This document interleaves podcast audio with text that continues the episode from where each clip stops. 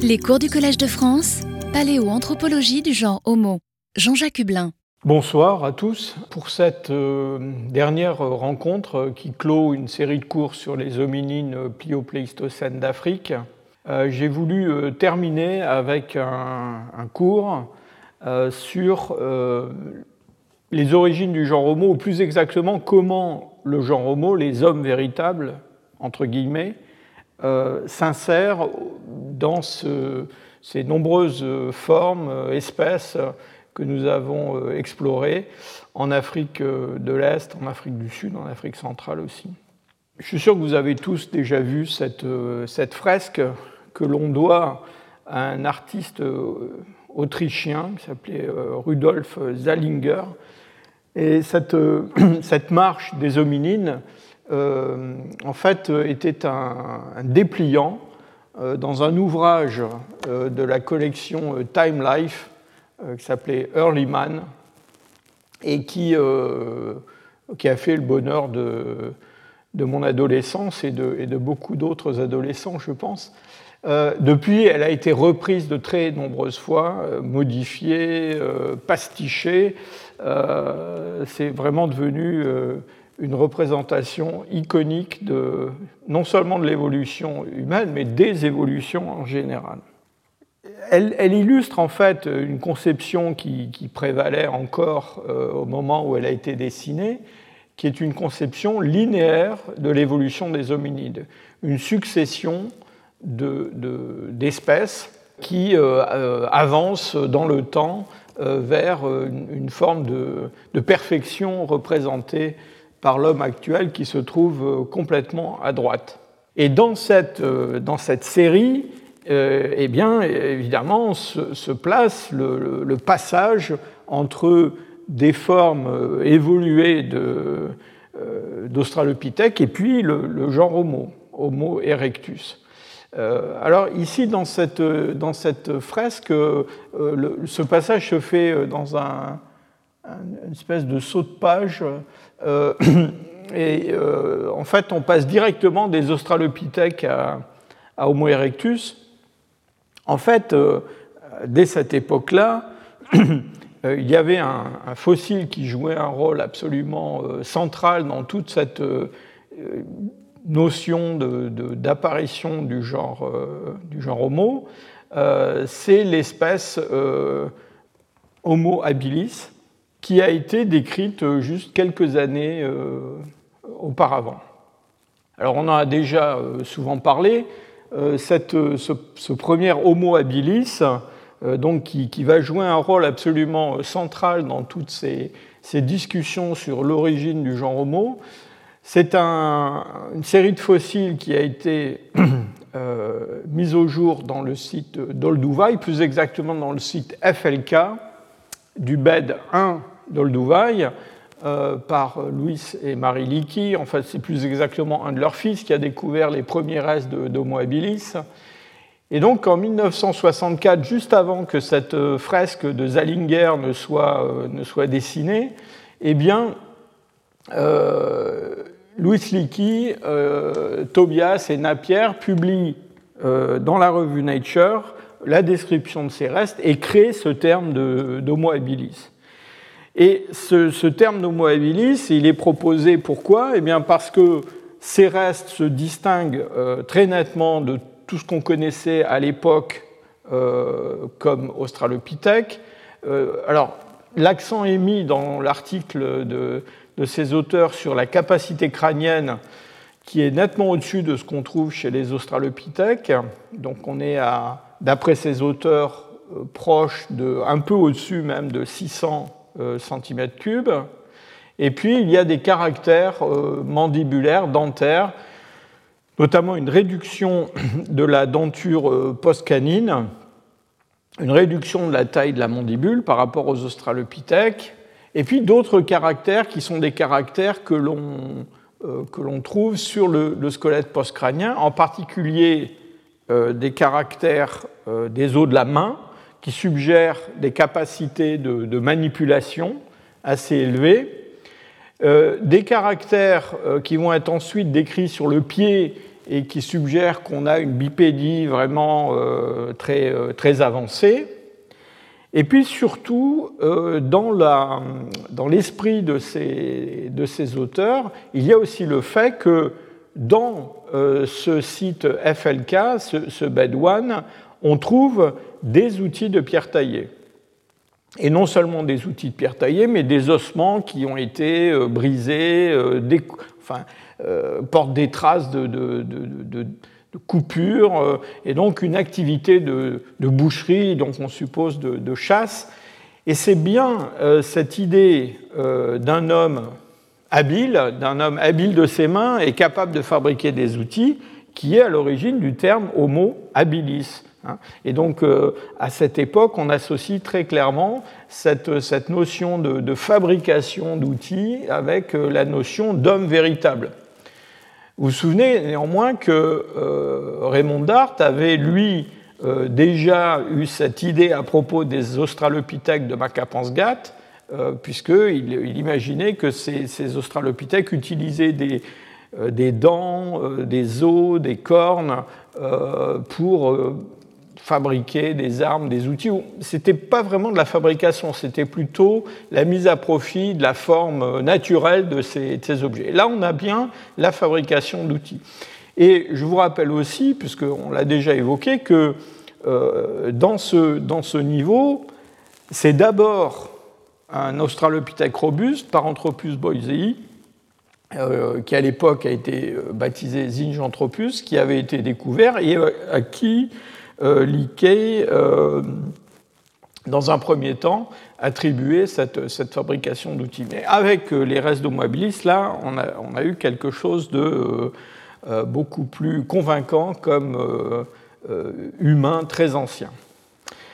Donc cette, cette notion d'Homo habilis qui joue un rôle central dans, le, dans, dans la, transition entre les australopithèques et euh, les, comment dire, les, représentants du, genre homo, enfin les hommes véritables, euh, cette notion, elle va euh, se heurter dès l'époque à un problème de, de définition du genre homo. Parce qu'en en fait, pour faire rentrer Homo habilis dans le genre homo, Liquet et ses co-auteurs ont en fait modifié la définition sur laquelle la plupart des paléanthropologues de l'époque s'accordaient euh, pour définir ce qu'était un homme. Et en particulier, il y avait un paléanthropologue euh, écossais qui s'appelait euh, Sir Arthur Keith, qui avait proposé dans l'après-guerre déjà une notion qui était une notion de, de capacité crânienne limite pour définir ce qu'était un homme, et il avait proposé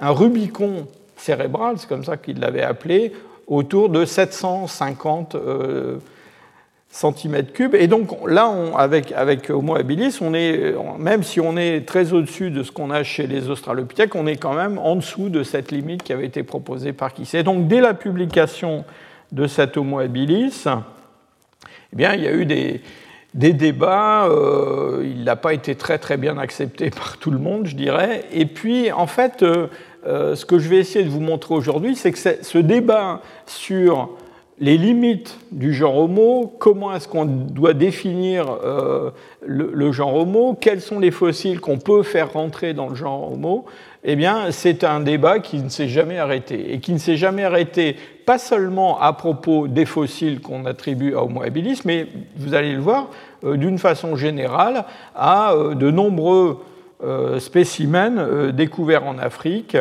et qui se trouvent à la transition entre le monde des australopithèques et puis euh, les représentants du genre Homo, acceptés par tous.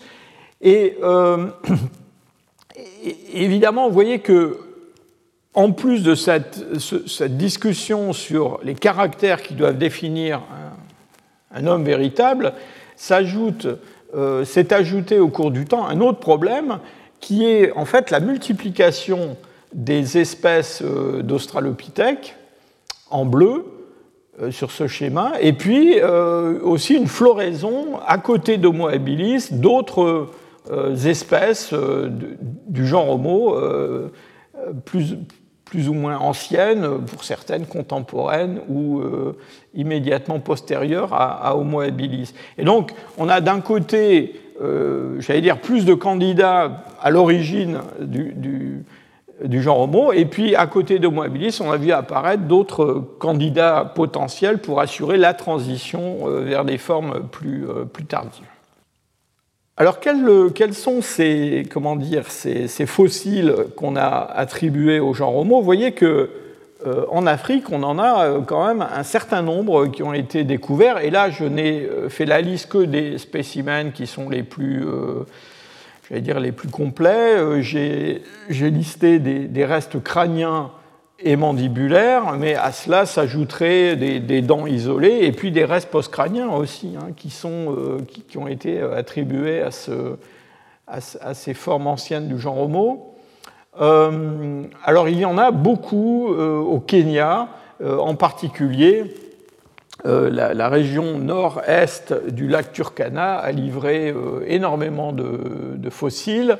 Euh, on en a évidemment en Tanzanie à Olduvai, après la découverte d'OH7, ce, premier Homo habilis, ben, on a trouvé d'autres, vous voyez, 13, 16, 24, 62, 65, etc. Donc on a toute une série de fossiles à Olduvai. Euh, on a euh, des fossiles qui ont été découverts en Éthiopie, alors en moins grand nombre, mais on en a euh, quelques-uns.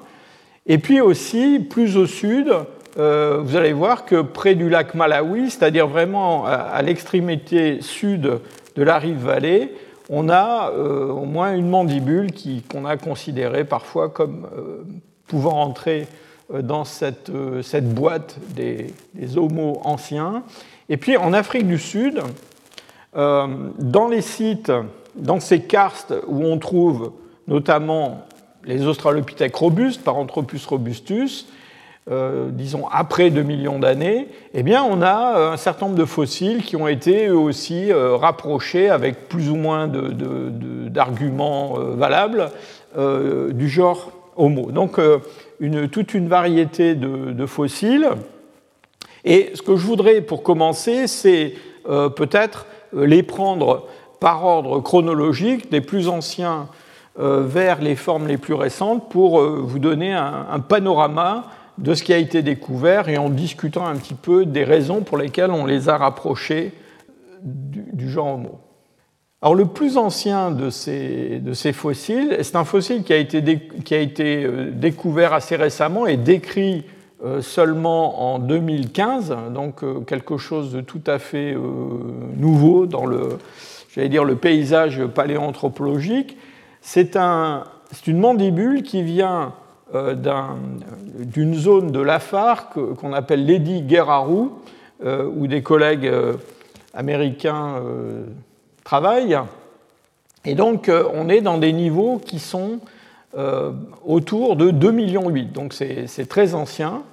Et euh, dans ces niveaux de, Lady Guerrero de 2,8 millions, eh bien, on a trouvé cette mandibule qui présente un certain nombre de caractères euh, qui, la, qui, la, qui, la, différencient euh, des australopithèques.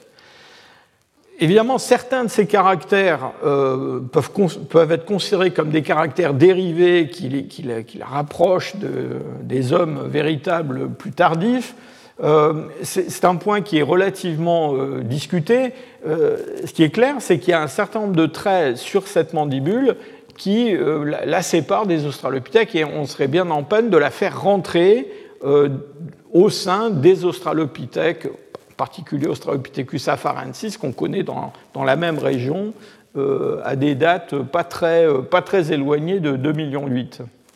Alors ces caractères sont des caractères euh, dentaires, des caractères qui, euh, intéressent aussi les, proportions, euh, la morphologie de, l'os, de la mandibule. Alors peut-être parmi les caractères les plus remarquables, il y a la forme de la première prémolaire, la P3. vous vous souvenez que cette P3, on en a beaucoup parlé depuis le début de ce cours, puisque c'est le complexe canine supérieur euh, P3 inférieur, c'est un, binôme euh, qui différencie clairement les hominines des autres hominoïdes, des grands singes. C'est-à-dire chez les grands singes, on a une canine supérieure qui est très développée et une P3 qui, est, qui, est, allongée mésiodistalement et qui, a une, qui, qui sert de déguisoire en fait à cette, à cette, canine. Et puis quand on va arriver chez les hominines, il y a une réduction très forte des, des canines, même si elles restent encore plus euh, pointues et plus saillantes que ce qu'elles sont chez, chez, les hommes actuels. Et la P3 va perdre ce caractère de, de déguisoire. Elle l'a perdu déjà chez les australopithèques, mais euh, chez euh, Australopithecus afarensis, eh bien, elle a toujours quand même une forme un petit peu, euh, j'allais dire, déportée, euh, qui a un souvenir de, ce, de ce, cette fonction de déguisoire, alors que cette P3 de Lady Guerrarus, c'est une couronne dentaire qui est symétrique et qui a une, morphologie très euh, humaine. Euh, ensuite, on a des, des caractères des dents, euh, des molaires, des, des dents postcanines en général, mais des molaires en particulier, qui ont une morphologie qui est assez différente de ce qu'on trouve chez les australopithèques, euh, avec des, des, des, cuspides supplémentaires, euh, et puis aussi une usure qui est moins marquée que celle qu'on trouve sur les prémolaires, alors que c'est plutôt l'inverse qu'on trouve chez Australopithecus afarensis. Il y a aussi le contour de ces couronnes dentaires euh, qui est un, contour moins carré que celui qu'on trouve chez les australopithèques. Vous vous souvenez que les australopithèques, d'une façon générale, ont quand même des dents postcanines très, euh, très développées. Puis enfin, en ce qui concerne la, mandibule elle-même, il y a des caractères de la, notamment du, corps mandibulaire euh, qui a une hauteur constante, et puis de la branche montante qui se trouve dans une position relativement reculée. Tout ça éloigne ce, cette mandibule de ce qu'on trouve chez les, chez les Australopithèques, euh, Australopithecus afarensis. Alors évidemment, on n'a pas de crâne, on, sait pas, on, ne connaît pas la capacité crânienne, euh, on n'a pas de squelette postcrânien. Si je devais parier, je dirais qu'il y, y, a fort à parier que euh, cette, cette, mandibule a appartenu à une créature qui devait quand même beaucoup ressembler à un Australopithèque, même si elle avait déjà des caractères dentaires, des caractères du système masticateur qui étaient euh, euh, distincts. Ce qui est très intéressant aussi à propos de ce, de site de Lady Guerrero, c'est que euh, non loin de l'endroit où cette mandibule a été trouvée, on a un site archéologique qui date de la même époque, on est toujours autour de 2,8 millions, et ce site archéologique qui contient à la fois des, ossements et des outils en pierre, euh, vous en avez ici quelques exemples, eh bien, en fait, est aujourd'hui le plus ancien euh, site en Afrique de l'Est qui a livré des industries oldowayennes. Alors, je vous rappelle qu'il y a des outils plus anciens, hein, mais ces, industries oldowayennes, euh, eh bien, l'exemple le plus ancien qu'on a, eh bien, il date justement de cette date-là. Euh, donc évidemment, là encore, on peut être tenté de faire un rapprochement avec la, présence de cette forme particulière de dominine.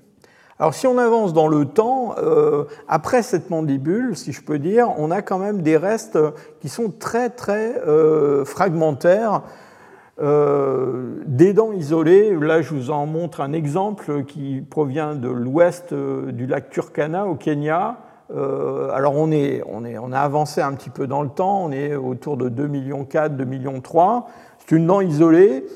Ça n'est pas une dent d'Australopithèque et on l'attribue euh, au genre euh, Homo. On a des dents isolées comme ça aussi dans les formations de la vallée de l'Homo, à peu près du même âge, qui semblent représenter le genre Homo, mais rien de très spectaculaire. On a aussi euh, toujours vers 2,4 millions un temporal, euh, alors très fragmentaire, qui a été découvert il y a longtemps. Euh, on n'a pas su trop quoi en faire pendant, très très longtemps. Et puis, plus récemment, au début des années 2000, on a, on a, on a, on a repris ce, fossile en le comparant à, du matériel nouveau qui avait été trouvé. Et on a tendance aujourd'hui à le considérer comme un, représentant du genre, du genre Homo. Alors tous ces fossiles dont je vous parle jusqu'à présent euh, ne sont pas attribués à une espèce particulière du genre Homo, parce que dans le fond ils sont trop fragmentaires pour qu'on puisse vraiment euh, les rapprocher par exemple de façon certaine d'Homo habilis. Donc on les appelle Homo SP, euh, Homo indéterminé.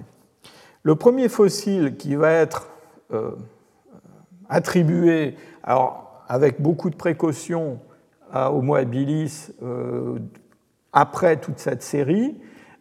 C'est un fossile qui vient de Hadar en Éthiopie. On est à 2 millions 3. Et là, il s'agit d'un fossile quand même qui est assez, assez complet, c'est un maxillaire et vous voyez que ce maxillaire, il a une allure très, très, euh, très humaine. Euh, d'abord, une forme de l'arcade euh, dentaire qui est une forme parabolique, hein, avec des proportions dentaires, en particulier le développement de la denture antérieure, et puis aussi les, proportions et la morphologie des dents postcanines.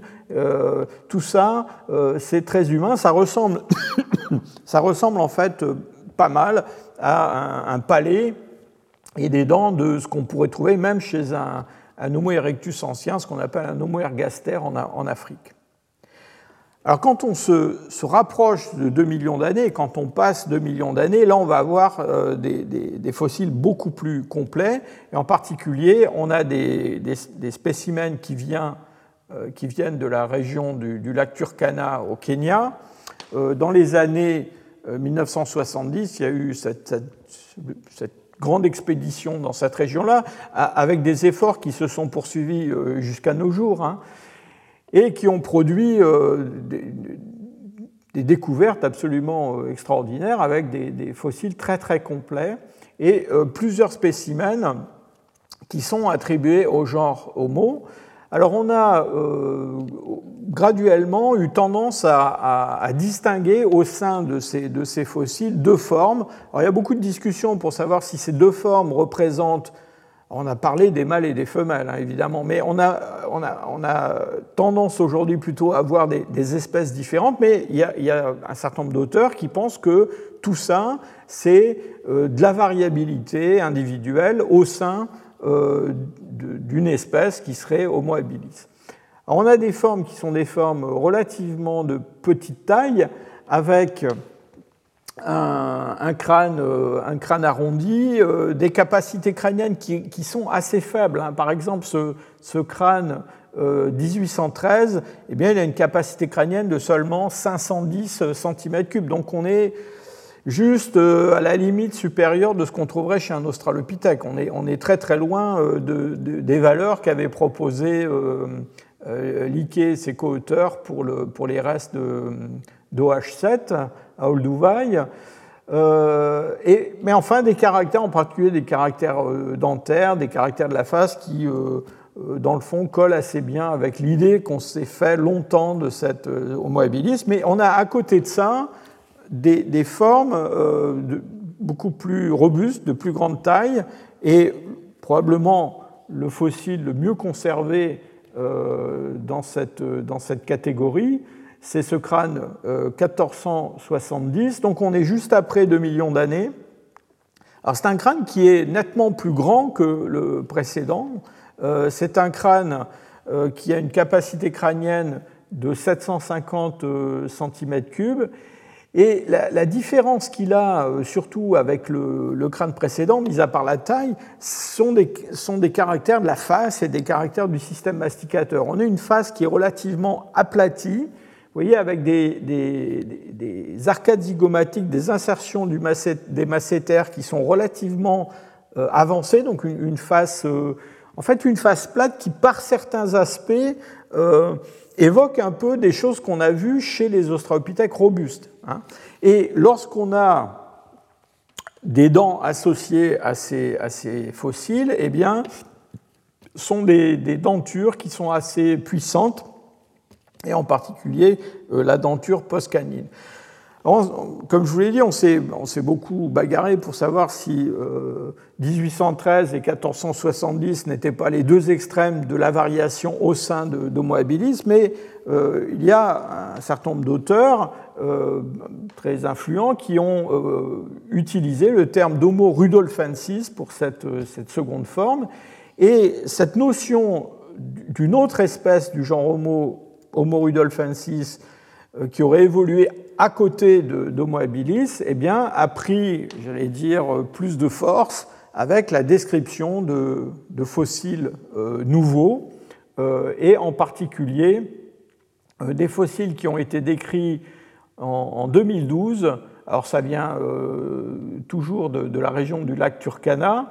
Et on a une mandibule, on a une, face fragmentaire euh, sur lesquels on retrouve ces caractères euh, d'arcade dentaire un peu raccourcis, de face aplatie, de grande robustesse euh, qu'on trouvait déjà chez 1470. Donc ces fossiles-là, dans le fond, reproduisent toujours ce même, cette même morphologie. Et vous allez voir que c'est quelque chose qui est assez différent de ce qu'on peut trouver chez, chez Homo habilis tel qu'il est, comment dire, tel qu'il a été décrit. Alors, euh, je continue euh, cette, exploration, je descends vers le sud. Je vous ai dit, euh, dans la région du lac Malawi, on a des, découvertes qui ont été faites. Alors, dans cette région-là, on a des Australopithèques robustes qui ont été trouvés, mais on a cette mandibule, qui est une mandibule très robuste, avec une denture puissante, une denture post-canine puissante, et qui, elle, a été aussi rapprochée de ces homos rudolfensis qu'on trouve euh, au Kenya. Alors ces, euh, ces, fossiles, ce fossile du lac Malawi, il a un âge euh, un peu plus, j'allais dire un peu plus élevé que, que, les fossiles kenyans. Hein. On est autour de 2,4 millions, 2,3 millions, 2,5 millions. Donc si c'est bien un Homo rudolfensis, c'est probablement le plus ancien Homo rudolfensis que l'on connaisse. Enfin, euh, pour terminer ce, tour d'horizon euh, rapide des, formes les plus anciennes du genre Homo que l'on ait, reconnu, euh, les fossiles qui viennent des, sites sud-africains. Et donc on a surtout à Swartkrans, mais c'est aussi le cas dans d'autres sites sud-africains, Drimolen en particulier, on a des fossiles qui sont attribués au genre Homo et qui morphologiquement semble se, différencier euh, très clairement euh, euh, des, australopithèques et surtout des, paranthropes, hein, des australopithèques robustes qu'on trouve dans ces sites sud-africains après 2 millions d'années. Probablement le, plus célèbre de ces fossiles, c'est ce, crâne de Swartkrans numéroté 847 euh, alors c'est un, crâne, euh, enfin c'est une face, euh, une base de crâne qui ont été rapprochés du, genre Homo, surtout en raison des caractères de la face, qui sont des caractères quand même très, très différents de ce qu'on trouve alors chez les paranthropes certainement, mais même aussi chez les, chez les Australopithecus africanus. Alors, il y a beaucoup de, beaucoup de discussions pour savoir comment il faut appeler ce, fossile. On l'a appelé Homo habilis. Euh, mais certains ont, peut-être influencés aussi par son, son âge, ont pensé que c'était plutôt un représentant euh, d'une forme plus tardive du, du genre euh, Homo, et, on a pensé à Homo ergaster, qui est la, version ancienne africaine d'Homo erectus. Et puis il y a un, chercheur qui s'appelle Darren Kernow, qui en 2010 a même proposé la création d'une espèce particulière pour ces formes anciennes du genre Homo en Afrique du Sud, euh, une espèce Gotingensis, euh, qui serait euh, la version sud-africaine d'Homo habilis. Alors ce qui est important à comprendre quand on considère toutes ces formes, vous avez vu qu'on couvre quand même un espace de temps assez important, hein, puisqu'on on a démarré à 2,8 millions avec la mandibule de Lady Guerrero, et puis on arrive euh, vers 1,5 euh, million et demi d'années, pratiquement, hein, avec les, formes les plus, euh, les plus tardives. Ce qui est important à comprendre, c'est qu'en fait, toutes ces formes en fait, ont existé non pas l'une après l'autre, mais en fait parallèlement les unes aux autres. Et en particulier en Afrique de l'Est, euh, on a bien établi maintenant que les Homo habilis, les Homo rudolfensis et même euh, les formes que l'on attribue à Homo erectus, en fait, sont toutes représentées euh, dans une tranche de temps qui, qui, est assez large, hein, puisqu'on démarre autour de 2,4 millions, 2 millions 3, jusque vers 1,5 million d'années. Et dans cette tranche de temps-là, eh on peut trouver euh, pratiquement n'importe laquelle de ces espèces, et en particulier Homo habilis, qu'on a regardé longtemps comme encore une fois une sorte de, chaînon manquant euh, entre les Australopithèques et puis Homo erectus, eh bien, on a des Homo habilis à 1,4 million, hein, enfin un peu plus d'un million quatre, donc longtemps après euh, l'apparition des premiers Homo erectus. Du point de vue euh, morphologique, euh, évidemment, il y a beaucoup de, discussions, comme je vous l'ai dit, pour savoir quels sont les critères qu'on va utiliser pour définir le genre Homo. J'ai évoqué déjà la capacité crânienne, et le fait est que, en fait, quand on regarde ce que l'on a chez les Australopithèques, eh on a déjà une augmentation de la capacité crânienne par rapport à ce qu'on connaissait chez les grands singes africains. Et donc, de ce point de vue-là, euh, en fait, quand on regarde les capacités crâniennes chez les Australopithèques, chez les représentants les plus anciens du genre Homo, puis chez Homo erectus, vous voyez qu'on a un continuum euh, de valeurs. Euh, là, elles sont représentées sur une échelle à la fois de, volume en vertical et puis une échelle de temps horizontale. Donc vous voyez qu'on démarre euh, autour de 3 millions d'années avec des, valeurs chez les Australopithèques qui sont autour de 460 cm3 en moyenne, et puis on va aller vers des valeurs de plus en plus élevées avec des recouvrements. Et donc il est assez difficile euh, de, voir une sorte de, saut qualitatif entre les australopithèques et puis euh, ce qu'on va appeler euh, le genre Homo. donc cette histoire de capacité crânienne, non seulement probablement il n'y a pas de Rubicon cérébral comme le pensait Keith, mais c'est peut-être un, comment dire, un caractère à utiliser avec prudence euh, parce que s'il y a une augmentation régulière, en même temps, euh, il y a cette, continuité euh, de, l'évolution. Et on va trouver comme ça toute une série de caractères qui, sont couramment utilisés comme des caractères qui semblent être, dire, des critères naturels pour délimiter ce qu'on va appeler des hommes, mais qu'en fait, on trouve aussi chez les australopithèques quand on gratte un petit peu. Autre exemple, la bipédie. Alors la bipédie, euh, déjà la bipédie, quelque chose qu'on a, euh, comment dire, euh, mis en avant de façon forte pour définir les hominines par rapport aux hominoïdes qui n'étaient pas des hominines.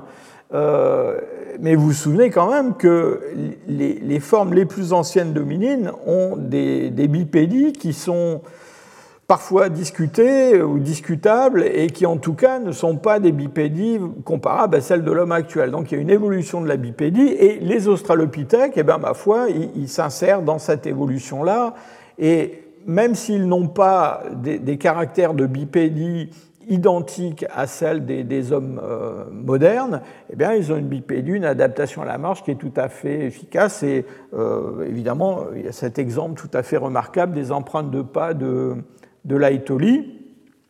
Et on va voir d'ailleurs chez euh, certains australopithèques euh, les, plus, les, plus, tardifs, les plus récents, et je prends euh, par exemple ces australopithèques de, Malapa en Afrique du Sud, qui sont autour, juste après 2 millions d'années, que beaucoup considèrent comme alors on leur a donné un nom d'espèce, Australopithecus sediba, mais beaucoup les regardent comme en fait une espèce de, de prolongement évolutif euh, des, Australopithecus africanus euh, dans cette euh, région d'Afrique, donc qui, a coexiste, qui aurait une lignée qui aurait coexisté à côté des Australopithèques robustes, des paranthropes, et puis des, comment dire, des, premiers représentants du genre Homo, donc avec un petit recouvrement de toutes ces formes autour de 2 millions d'années, eh bien, on a là un, comment dire, un, euh, une morphologie en particulier du bassin euh, chez ces formes de Malapa, qui est une morphologie du bassin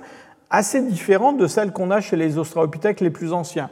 Euh, sur, sur, cette diapositive, vous avez au milieu, à droite, au milieu, le bassin de Lucie, le bassin d'un Australopithecus afarensis, et puis de chaque côté, ces bassins de, de, Malapa, et vous voyez que c'est des bassins qui sont beaucoup plus humains euh, que le bassin d'Australopithecus afarensis. Et donc on a une, j'allais dire, une, évolution vers euh, peut-être une forme de bipédie particulière chez ces, chez ces formes d'Australopithèques graciles relativement tardives. Autre caractéristique qu'on avait mis en avant pour définir Homo habilis, la main, la capacité à la manipulation, eh bien, quand on a commencé à trouver euh, des, euh, des, restes d'Australopithèques euh, de différentes espèces et qu'on a eu des, des mains relativement bien représentées, on s'est rendu compte que ces mains d'Australopithèques, effectivement, elles avaient des traits particuliers, des traits qui, étaient, qui évoquaient les grands singes, en particulier la courbure des phalanges, mais en même temps, là encore, on a quand même des mains qui sont très différentes de ce qu'on trouve chez les grands singes. Et voici encore à nouveau Australopithecus sediba de Malapa, avec une main complète qui a pu être constituée. Et euh, sur cette main, on a notamment un pouce qui est un pouce allongé comme le pouce d'une main humaine, et c'est un pouce qui est opposable aux autres doigts euh, pour permettre la manipulation d'objets. Hein.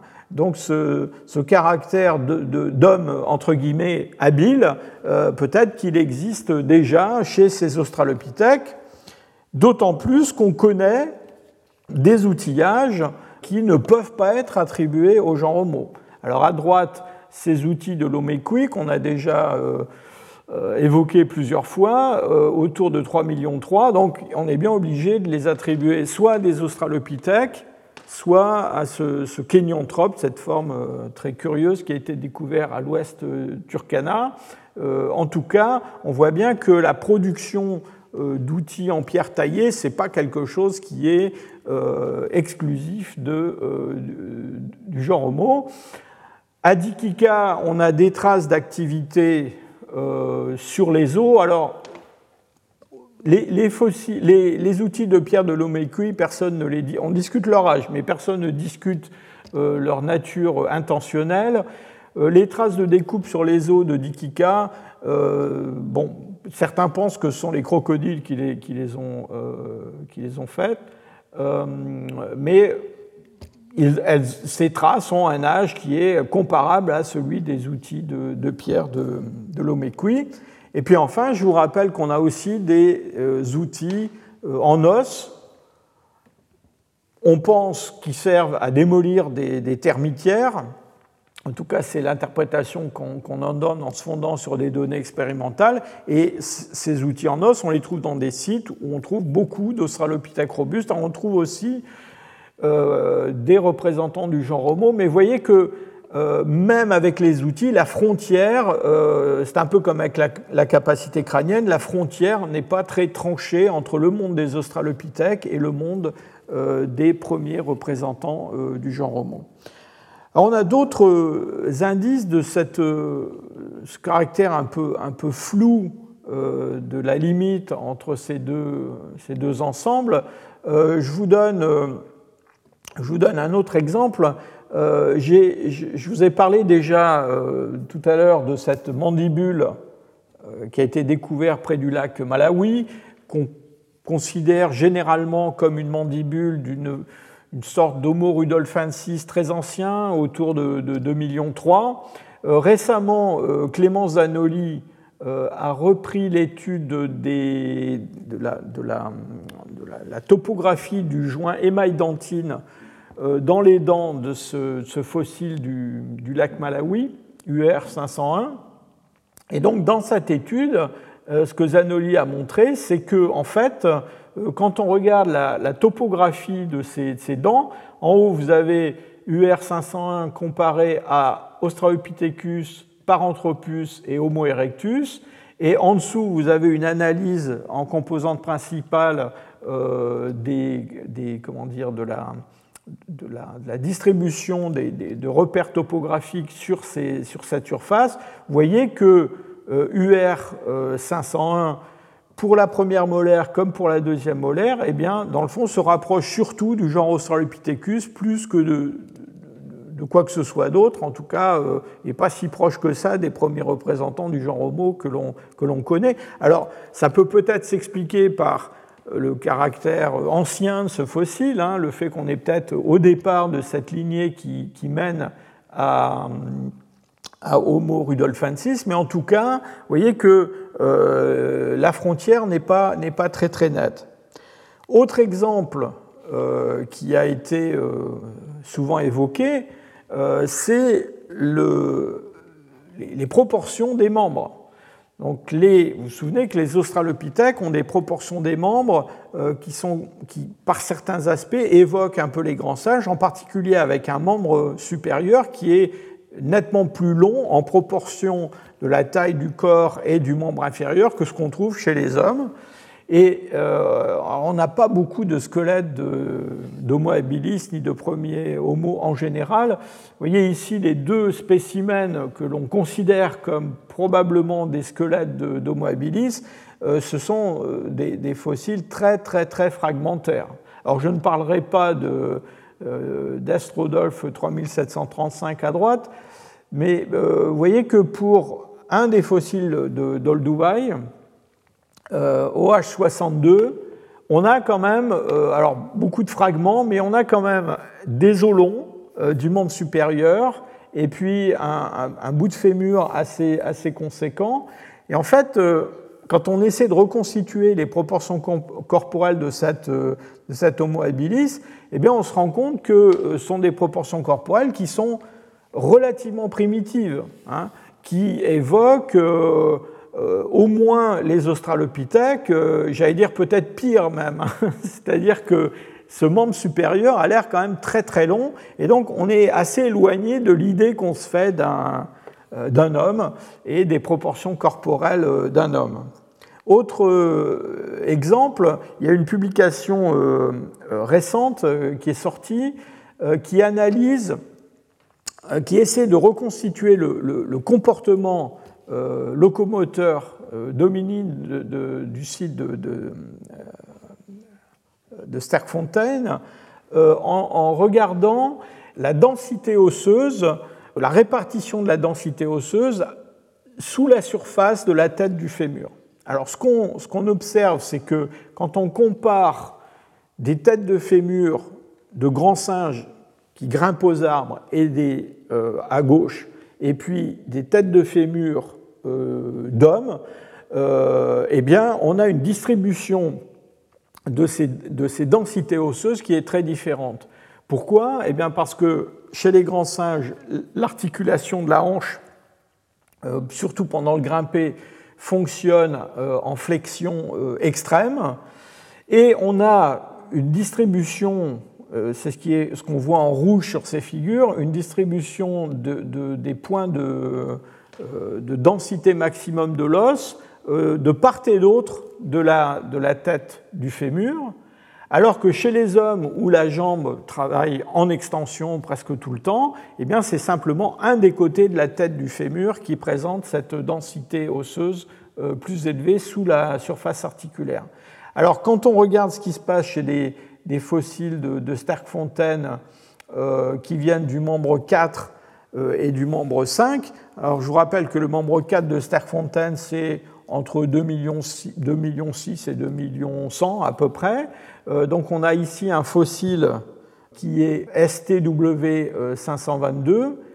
Euh, ce fossile montre une distribution des densités osseuses qui évoque ce qu'on trouve chez l'homme. Et donc euh, on a dès cette époque-là, c'est probablement un australopithèque, hein, mais on a dès cette époque-là une forme de bipédie qui est relativement bien, bien affirmée et qui s'exprime dans cette, euh, cette distribution des densités osseuses.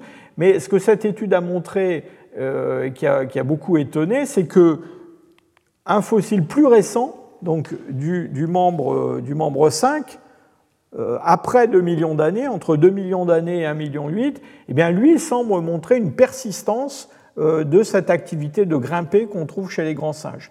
Alors, dans ce membre 5, on a des australopithèques robustes et des représentants du genre Homo. Alors évidemment, on ne peut pas savoir euh, si c'est un représentant de ces derniers australopithèques, euh, enfin de ces australopithèques robustes plutôt, ou si c'est un représentant du genre Homo qui présente ces caractères, mais le, fait est que euh, si on rapproche ça de ce que je vous ai montré tout à l'heure sur les proportions corporelles d'Homo habilis, on ne peut pas complètement exclure la possibilité ben, que ces représentants du genre Homo, finalement très anciens, eh bien, pouvaient pratiquer le grimper. Alors le grimper, ce n'est pas forcément les arbres, hein, ça peut être le grimper dans des, des carses, dans des cavités, quelque chose d'un petit peu particulier. Mais en tout cas, euh, euh, encore une fois, ça nous montre qu'assez tardivement, euh, c'est maintenu, c'est des comportements qui sont un petit peu différents de ceux qu'on attend chez ces hominines relativement tardifs.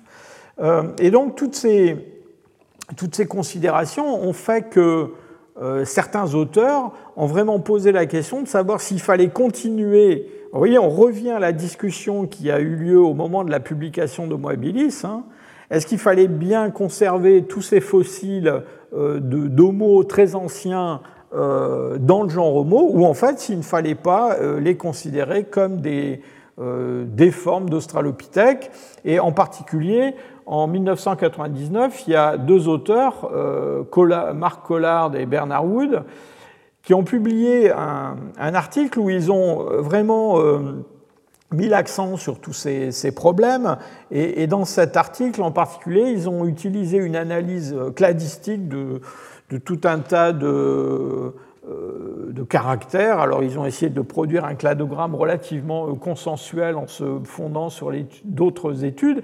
Et, leur argument dans cet article, c'est qu'en fait, si on a bien dans les analyses cladistiques un groupement assez clair des premiers représentants du genre euh, de, l'espèce Homo erectus, hein, ces Homo ergaster, des Homo erectus et des formes plus tardives du genre Homo, y compris l'homme actuel, eh bien, euh, la situation d'Homo habilis et d'Homo rudolfensis n'est pas très claire.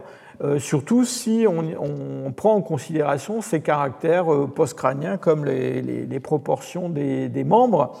Et donc, l'argument qui a été souvent répété par ses auteurs, et Bernard Wood est venu dans cet amphithéâtre même euh, expliquer son, point de vue sur la question il y a quelques années, euh, eh bien, en fait, d'après ses auteurs, il vaudrait peut-être mieux réserver le, le, terme d'homo de, à des formes qui vraiment partagent un, grand nombre de, de caractères. Il ne s'agit pas seulement de caractères morphologiques, il s'agit vraiment euh, d'une, j'allais dire, d'un modèle adaptatif qui est comparable à celui des, hommes, et puis euh, peut-être reléguer euh, Homo habilis et Homo rudolfensis dans le genre, dans le genre Australopithecus. Et dans le fond, dans cette discussion, ce qui se, qui, ce qui se fait jour, c'est un, un, débat qui est un, débat récurrent en paléanthropologie, une opposition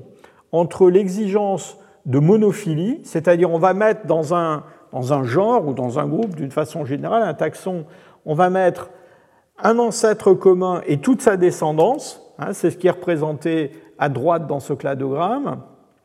Et puis l'autre exigence, ce serait de, euh, de ne mettre ensemble dans un genre que euh, des formes qui répondent à la même stratégie adaptative et donc l'argument de, de, Collard et Wood, c'est que dans le fond, euh, il y a peut-être un ancêtre commun à Homo habilis, euh, euh, Homo rudolfensis et aux autres représentants du genre Homo. Hein. On, va, on va revenir à cette notion tout à l'heure.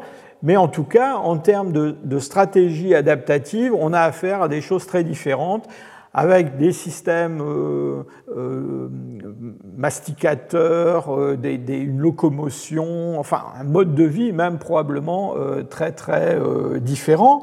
Et récemment, Bernard Wood a ajouté à ces arguments-là des arguments qui sont des arguments fondés sur, dans le fond, l'écologie de ces formes, hein, le genre de, notamment d'alimentation qu'elles peuvent extraire de leur environnement. Vous vous souvenez que cette divergence entre les australopithèques robustes et puis euh, les formes qui vont évoluer vers le genre euh, Homo, euh, c'est quelque chose qu'on a déjà lié à la montée de l'aridité en Afrique à partir de... alors la montée de l'aridité, ça, ça, date depuis longtemps en Afrique, mais disons qu'il y a une accentuation de ce phénomène après 3 millions d'années.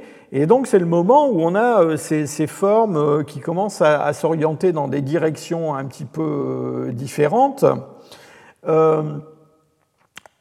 alors quand on essaie de regarder dans le détail maintenant des, fossiles à quoi ça correspond, eh bien on se rend compte que du point de vue euh, de, l'alimentation et, notamment lorsqu'on utilise les isotopes euh, du carbone pour essayer de, reconstituer le type d'environnement qui est exploité par ces, hominines anciens, on se rend compte que avant 2 euh, millions d'années, des formes qu'on considère comme des australopithèques ou en tout cas pas comme des représentants du genre Homo couvrent un domaine d'environnement assez euh, varié, hein, avec euh, des environnements où il y a surtout des plantes dites en C3, hein, c'est-à-dire avec des, des, arbres, des feuilles, euh, des choses comme ça, et puis qui couvrent aussi des, environnements beaucoup plus ouverts, de, de savanes, de prairies, hein, ce qu'on appelle les plantes en C4. Eh bien, à partir d'un certain moment, il semble qu'on a, euh, dans cette divergence qu'on a déjà évoquée, ce que, les, biologistes appellent une partition de niche, c'est-à-dire que cette niche écologique qui est assez vaste, hein, assez diverse dans les ressources qui sont exploitées, va être partagée par, d'un côté, les formes robustes d'Australopithèque, alors là on parle de l'Afrique de l'Est, hein, les formes robustes d'Australopithèque en Afrique de l'Est qui se, qui se, concentrent vraiment sur les milieux euh, où les plantes en C4 dominent, donc des milieux très très ouverts, et puis les représentants du genre Homo qui, eux, euh, continuent à évoluer dans des milieux un peu plus variés, en tout cas moins extrêmes que, que, ceux qui, qui, sont exploités par les paranthropes. Et l'argument de, de, de, Bernard Wood, c'est que cette, cette, cette, ce passage, cette partition de niche, en fait, se, se produit seulement après 2 millions d'années et pas avant.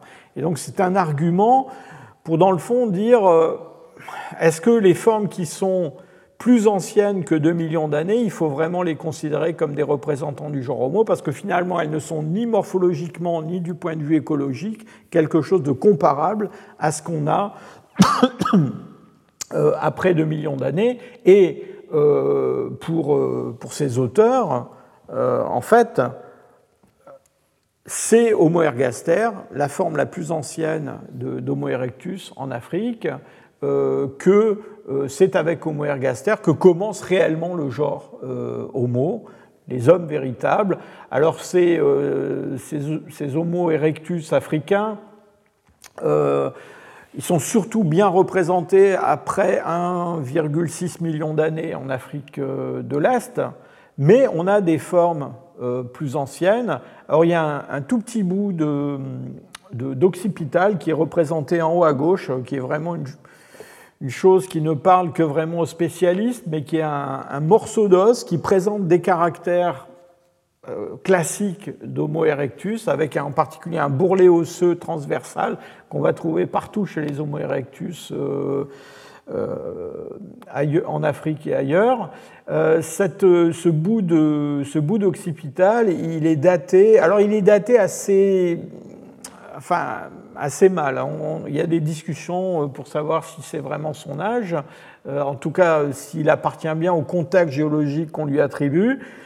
On n'est pas loin de 2 millions d'années, hein. on est pratiquement à 1,9 million d'années.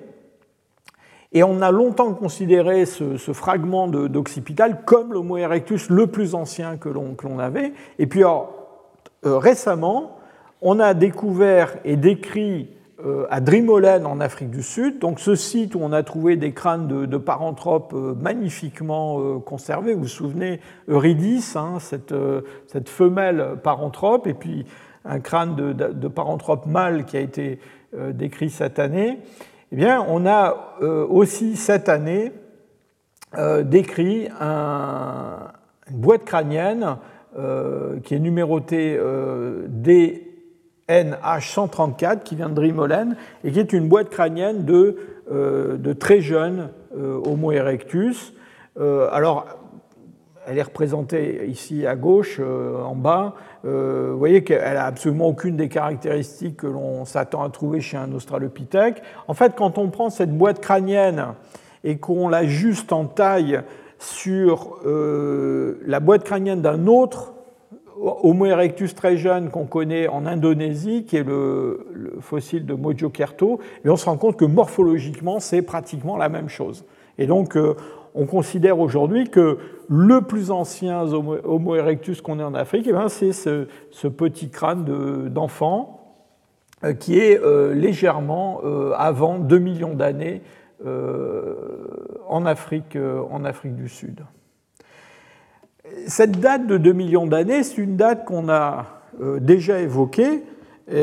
pourquoi? Eh bien parce que, euh, en fait, si avant 2 millions d'années, on a des, outillages en pierre, si avant 2 millions d'années, on a des ossements avec des traces d'écrasement, de, découpe, euh, des choses comme ça, eh bien, en fait, c'est à partir de 2 millions d'années que ce genre de sites archéologiques vont devenir relativement euh, commun et surtout euh, très riche dans ce type d'objet.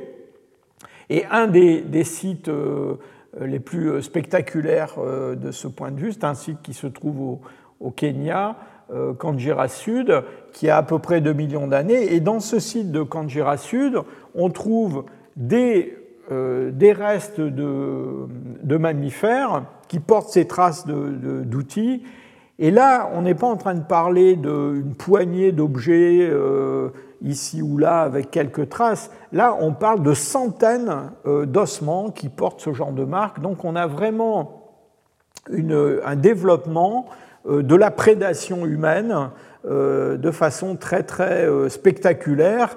Et encore une fois, pour reprendre les arguments de, Collard et de, Wood, euh, c'est vraiment le passage à une, niche écologique euh, complètement euh, différente de celle des formes qui ont précédé.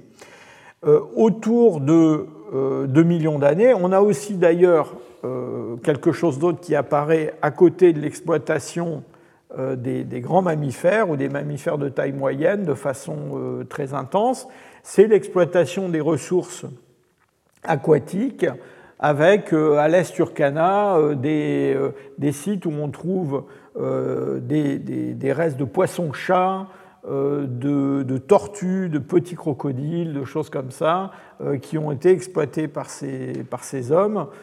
donc vraiment quelque chose qui, qui sort complètement du, dire, du monde euh, des, euh, des, australopithèques et même probablement de, ce que l'on a attribué aux, premiers représentants du genre Homo. Donc euh, la philosophie de tout ça, c'est que d'abord, on a une, une, transition qui est peut-être pas aussi brutale que ce qu'on a voulu imaginer, et puis surtout que beaucoup de formes que l'on a attribuées au genre Homo, parce que peut-être qu'elles sont, du point de vue euh, phylogénétique, euh, orientées dans cette direction, euh, en fait, n'ont pas vraiment réalisé une adaptation humaine et un mode d'exploitation de l'environnement véritablement humain. Alors la question qui se pose maintenant, c'est de savoir, on a, on a vu cette, diversité des, des, premiers représentants du genre Homo, la question qui se pose, c'est de savoir comment est-ce qu'on les enracine au sein des hominines plus anciens. Et là, euh, il y a eu de nombreuses euh, propositions qui ont, été faites, certaines assez, assez extrêmes. Et pour commencer, la, proposition suivant laquelle, dans le fond, tous ces australopithèques dont on parle depuis plusieurs semaines, eh bien, enfin, n'ont rien à voir avec l'origine du genre Homo c'est-à-dire les, les, Australopithecus afarensis, africanus, etc. C'est quelque chose qui a connu sa propre euh, évolution. Et en fait, le genre Homo, c'est quelque chose qui s'enracine euh, de façon euh, j'allais dire, à la fois lointaine dans le temps et indépendante de cette évolution des australopithèques. Et Brigitte Senu et Martin Pickford, après la découverte d'Aurorine, vous vous souvenez, c'est un une de ces trois espèces, un de ces trois genres d'hominines très anciens, eh bien, on, proposait que Aurorine était un ancêtre euh, alors pas direct parce qu'on est à, 6 millions d'années, hein, mais en tout cas représente, euh, en particulier à cause de sa bipédie qui est relativement euh, avancée, si je peux dire, humaine, eh bien, euh, un point de branchement pour euh, ce qui va donner le genre Homo euh, beaucoup plus tard. Alors, évidemment, le problème de cette, hypothèse-là, c'est que bah, entre Aurorine et puis les formes dont on est sûr que c'est des représentants du genre Homo, en particulier ces Homo ergaster, ces Homo erectus anciens, bah, on n'a pas beaucoup de fossiles pour tracer un pointillé. Mais euh, il y a, euh, il y a eu d'autres propositions de, branchement des représentants du genre Homo en, laissant de côté une partie au moins euh, des Australopithèques. et voilà un, un arbre qui a été proposé euh, il, y a, quelques années euh, qui, met l'accent sur euh, Platyops. Alors, vous vous souvenez, Platyops, c'est Kenyanthropus platyops. Alors ici, dans cet arbre, il est appelé Homo platyops. Et ce, ce, Kenyanthropus platyops, c'est une forme très mystérieuse. Hein. On, on, a beaucoup de mal à l'interpréter. D'abord, on n'en a pas beaucoup ça vient de, l'ouest Turkana.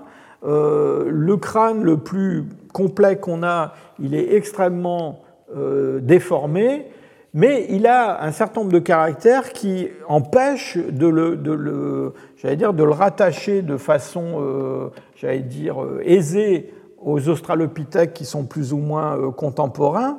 Et en particulier, il a des caractères de la face, du maxillaire, qui sont des caractères euh, tout à fait originaux. C'est une face euh, assez plate, euh, orthognate, en particulier dans la région sous-nasale, avec encore une fois des, arcades zygomatiques qui sont placées de façon assez antérieure. Et tout ça, ça évoque ce que je vous ai décrit sur Homo rudolfensis. Et donc on, a pensé, enfin certains ont proposé que peut-être Kenyanthropus platyops, eh ben, alors, ou Homo platyops, c'était l'ancêtre de euh, Rudolfensis. Euh, il a des, Platyops a des caractères euh, relativement euh, curieux. alors, d'un côté, il a cette, cette, cet émail épais qu'on trouve chez, chez d'autres hominines pliopléistocènes, mais il a par exemple des molaires qui sont relativement petites, donc une mosaïque de caractères assez particulière. Alors, bon, euh, Aurorine, euh, euh, Platyops, bon, ça ce sont quand même des, des hypothèses qui ne font pas l'unanimité pour dire les choses de façon modérée. en fait, l'idée la plus répandue, c'est quand même que le genre Homo s'enracine au sein des Australopithèques, et c'est une idée qui est assez ancienne, qui est aussi ancienne que la découverte des Australopithèques, si je peux dire. Euh, voilà un, arbre phylogénétique que j'ai retrouvé dans une publication euh, de 1980 de Philippe Tobias, ce, célèbre paléanthropologue sud-africain. Et c'est un, un, arbre phylogénétique qu'il a publié euh, dans un article où il discutait les, découvertes d'Australopithecus afarensis en Afrique de l'Est. Alors, euh, Tobias, qui était un des co-auteurs euh, qui avait décrit Homo habilis, bah, Tobias pensait que Homo habilis, naturellement, euh, se, branchait, si je peux dire, au sein des Australopithecus africanus, j'allais dire ces Australopithèques à lui d'Afrique du Sud, et il pensait que, bon, il pensait que les, formes est-africaines, euh, c'était une, variété de euh, africanus. Hein. Euh, pour lui, afarensis, ça n'existait pas vraiment, c'était une variété d'Africanus est-africaine. donc en fait, on pourrait très bien, dans ce schéma, remplacer Africanus, en tout cas sur une partie de son arbre Parapharensis, je ne pense pas qu'on trahirait beaucoup sa, sa pensée. mais donc, il y a cette idée très ancienne qu'en fait, c'est au sein des, des Australopithèques. Alors, pour Tobias et Africanus, aujourd'hui, ce qui est plutôt envisagé, c'est que c'est plutôt des formes proches d'Afarensis ou même Afarensis euh, lui-même que s'enracine euh, euh cette lignée qui va mener aux, homos véritables après 2 millions d'années. Vous vous souvenez que la mandibule de Lady Guerrero, bien qu'elle ait des caractères euh, particuliers du point de vue de la, denture notamment, a aussi des caractères qui évoquent un peu euh, Afarensis. Hein. Cette, cette, proximité entre les Australopithèques et puis euh, les, premiers, représentants du genre Homo, elle a été rejouée, si je peux dire, à propos de divers fossiles euh, alors très récemment, en 2010, avec la découverte de ces australopithèques de, Malapa, hein, cet Australopithecus sediba, euh, dans lequel euh, Lieberger et, ses collègues ont voulu voir un ancêtre possible du, genre, genre, Homo. Alors, bon, encore une fois, beaucoup le considèrent Sediba comme une, espèce de, continuité évolutive d'Africanus. Euh, même si euh, dans la denture, il y a des choses un peu particulières. Puis vous vous souvenez, dans le post-crânien, disons que le, consensus, c'est plutôt que euh, c'est de l'homoplasie, c'est-à-dire ce sont des caractères qui sont l'humain, si je peux dire, mais qui sont acquis séparément par cette, cette lignée-là. on a eu une discussion un petit peu du même, du même genre avec Australopithecus gary, alors qui est plus ancien, qui vient d'Afrique de, l'Est, de la Wash, et Australopithecus euh, a été euh, proposé aussi comme un ancêtre possible du genre euh, Homo. Je pense que l'argument principal qui, était, a été utilisé, c'est un argument qui, tient pas trop en fait à la morphologie crânienne et, faciale de, Gary, mais c'est plutôt euh, les caractères euh, des ossements postcrâniens qui ont été trouvés dans les mêmes niveaux. Et euh, ces ossements postcrâniens présentent des, proportions des membres qui sont des proportions beaucoup plus humaines que ce qu'on trouve chez les Australopithecus afarensis, par exemple, et évidemment chez les, grands singes. Donc ces, ossements de, de, enfin de, bourris. Hein. Ils sont représentés ici au milieu de cette série, hein, sont les l'humérus, euh, euh, radius cubitus et fémur qui se trouvent en position centrale. Et vous voyez que l'humérus le, est, est, relativement court par rapport au fémur. Euh, et ça, c'est quelque chose qui est très différent de ce qu'on trouve chez Australopithecus afarensis. Alors le problème de, cette, euh, de, Gary, c'est que, premièrement, euh, dans le fond, on n'est pas très sûr que ces ossements postcrâniens soient vraiment associés au crâne qui est à gauche. Alors, ils viennent du même endroit, ils viennent euh, des mêmes niveaux, mais dans le fond, ce n'est pas un squelette en connexion qu'on a découvert. Hein. Et donc, il y a un certain nombre de, gens qui, dans le fond, se demandent si c'est bien euh, le squelette du crâne et si ce n'est pas autre chose, alors peut-être autre chose qui est lié au genre Homo, parce que le crâne, lui, il présente des caractères euh, qui sont des caractères quand même qui, qui évoquent les australopithèques et, qui font plus qu'évoquer les, australopithèques, ils évoquent, il évoque même ce, ce, euh, ce crâne par cette, cette, denture, il évoque même les australopithèques robustes, hein, avec ce développement très important euh, de la denture euh, post-canine. Alors, dans cette discussion sur comment, euh, dans le fond, ces, premiers représentants du genre Homo, alors quel que soit l'endroit où on, est, on, veut mettre la limite entre les Homos véritables et les autres, hein, mais maintenant on parle phylogénie, hein, donc on parle de, de lignée, il y a eu un pas, je pense, assez important qui a été franchi en 2015 avec un réexamen euh, des fossiles d'Olduvai qui avaient servi de, type, d'holotype, à la définition d'Homo habilis. Et en particulier, la mandibule qui a servi à définir ce qu'était Homo habilis. Alors cette mandibule qui est représentée ici à gauche, elle était assez déformée. Dans le fond, on avait du mal à se rendre compte de la, euh, de, la morphologie exacte, notamment de l'arcade dentaire. Et donc il y a eu une, tentative, enfin plus qu'une tentative, ça a été une tentative réussie euh, de, mon collègue Fred Spoor et de quelques autres de mes, de mes collègues de Leipzig euh, pour proposer une reconstitution virtuelle de ce fossile qui est représenté ici à côté euh, de la, du fossile original.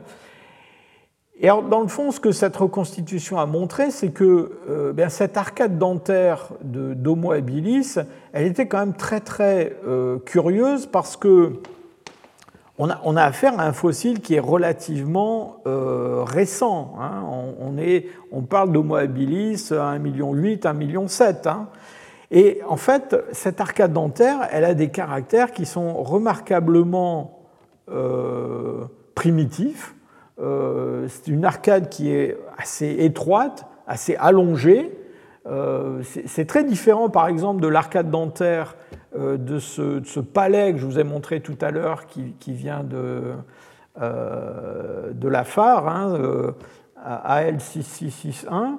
Euh, donc là, on n'a pas quelque chose qui est court, qui est parabolique, on a euh, une arcade longue qui, évoque les australopithèques et, même des choses plus, plus, anciennes que ça.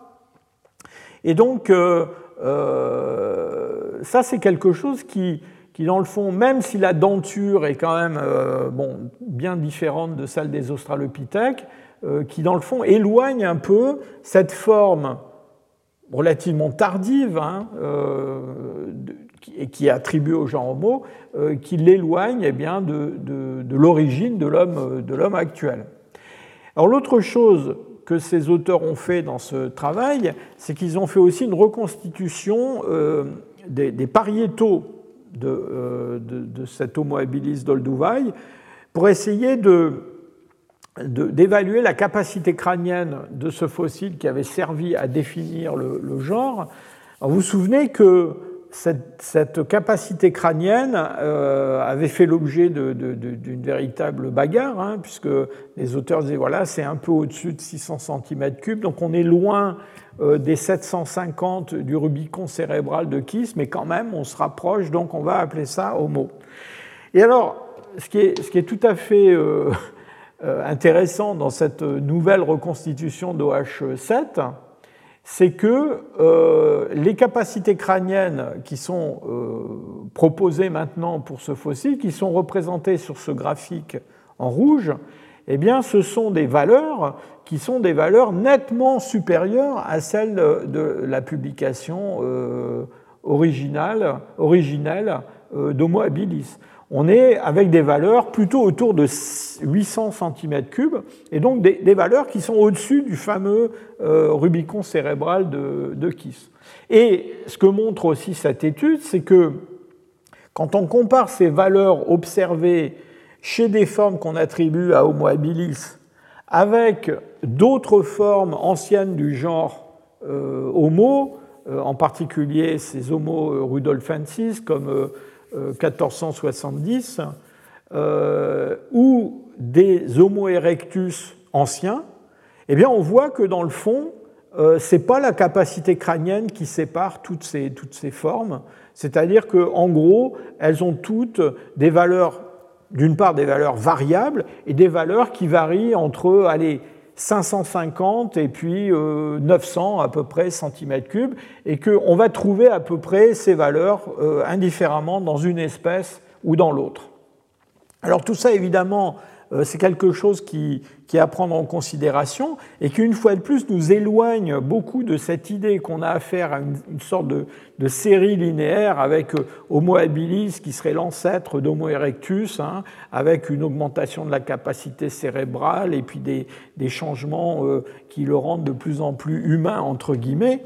Et dans le fond, quand on C'est-à-dire quand on prend en compte tous ces résultats, on aboutit à une image assez différente de cette, de cette origine du genre Homo.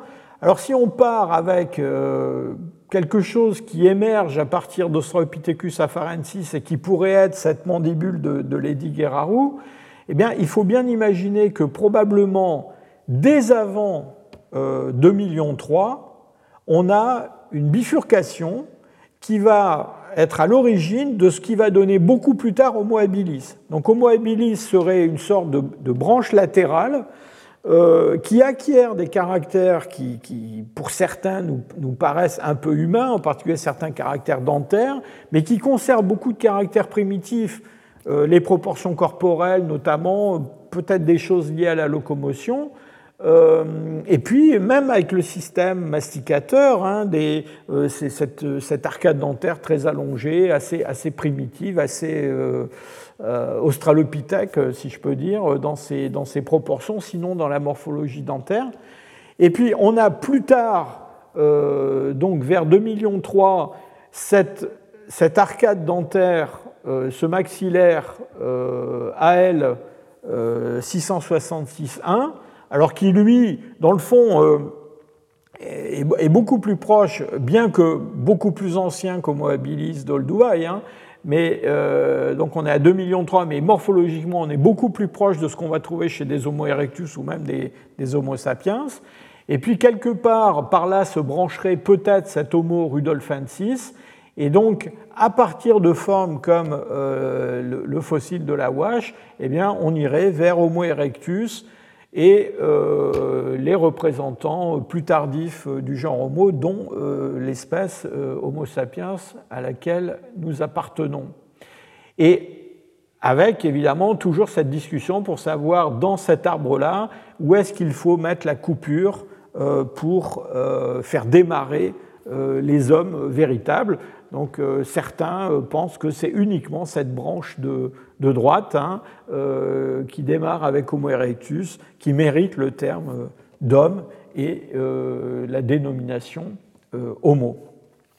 Alors pour terminer, je voudrais prendre quelques minutes pour évoquer une découverte tout à fait remarquable et, importante qui, nous éloigne beaucoup dans le temps euh, de tous ces fossiles euh, à 2 millions d'années ou, au-delà. Mais vous allez voir euh, qui est une découverte qui, dans le fond, nous, interpelle et, nous, oblige à nous poser encore des questions sur la, façon dont, s'est produite l'évolution du genre Homo. Il s'agit de, la découverte d'une espèce qu'on a appelée Homo naledi.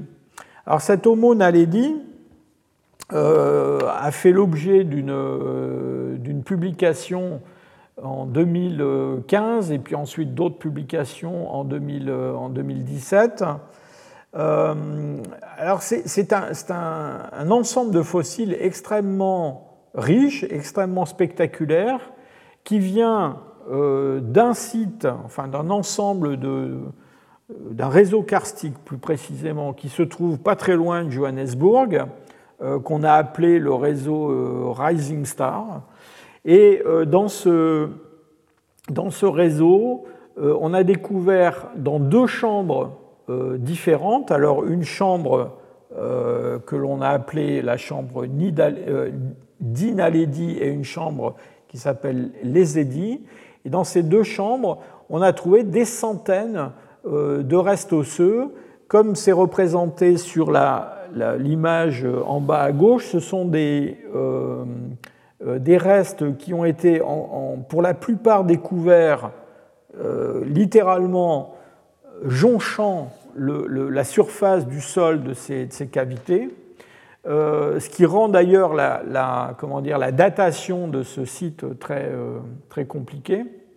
Et c'est ces, fossiles euh, posent vraiment de nombreuses questions. D'abord, on se demande comment ils sont arrivés là, parce que pour accéder à ces, chambres où on a trouvé des fossiles, eh bien aujourd'hui, euh, il faut envoyer des, gens extrêmement minces pour arriver à passer dans des, des, chatières qui sont tout à fait inconfortables. Donc on se demande vraiment comment, les, comment ces, ces, hominides ont pu atterrir là-bas. Il n'y a, pratiquement pas autre chose comme reste que des restes d'hominines.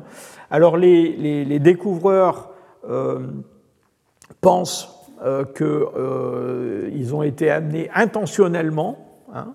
Euh, bon, je dois dire que ça, pose un certain nombre de problèmes. D'abord parce que on se trouve très loin sous terre et il est difficile d'imaginer que ces hominines, sauf à disposer du feu, à disposer de, de comportements assez élaborés et puis être capable de pratiquer des rites funéraires, puisque c'est de ça qu'il s'agirait, hein, euh, aussi, euh, euh, je dirais, compliqué à mettre en œuvre. Donc évidemment, l'autre hypothèse, c'est qu'il y a eu une autre ouverture à cette cavité, peut-être plus praticable, et que c'est comme ça qu'on a, qu'on a cette accumulation. En tout cas, c'est pas, j'allais dire, c'est pas une question facile à résoudre. ensuite, il y a le problème de la datation.